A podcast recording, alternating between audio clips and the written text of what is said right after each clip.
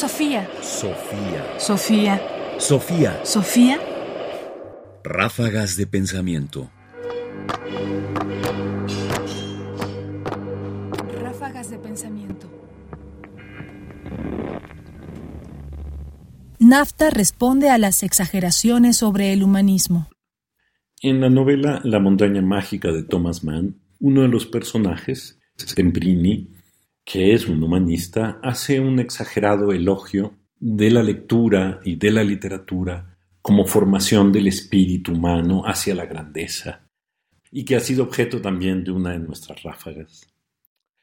Como respuesta, su antagonista en la novela, el jesuita Nafta, le responde argumentando que, escuchemos, Nafta sonrió. ¿Analfabetismo?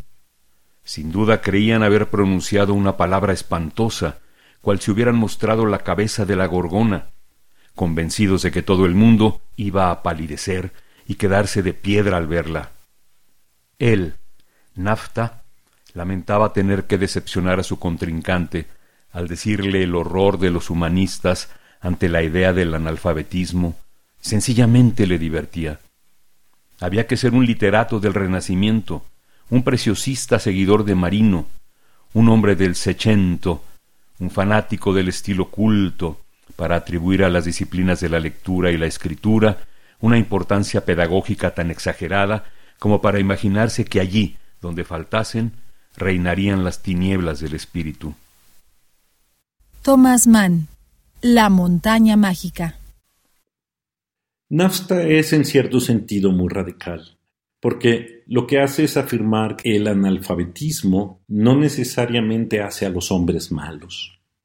Es decir, cuestiona la idea ilustrada, que claramente caracteriza a su contrincante en la novela, de que la lectura y además la literatura en general hacen mejores a los hombres, empalman distintas ideas. Él no lo cree así y pone como ejemplo el Renacimiento donde, por supuesto, la lectura no era tan común y el analfabetismo era lo que caracterizaba a gran parte de la población. Nosotros somos de cierta manera herederos de la idea ilustrada y seguimos pensando que leer hace mejores a los hombres. Pero siempre vale la pena detenerse y preguntarse si no estaremos exagerando un poco. Que si bien, como diría ya un clásico de nuestros días, si no es falso, a lo mejor se exagera. Sofía. Sofía. Sofía. Sofía. Radio UNAM presentó Ráfagas de Pensamiento. Más información en la página ernestopriani.com. Busca el podcast en www.radiopodcast.unam.mx diagonal podcast.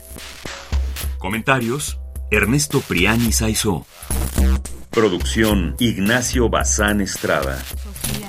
Sofía. Sofía. Sofía.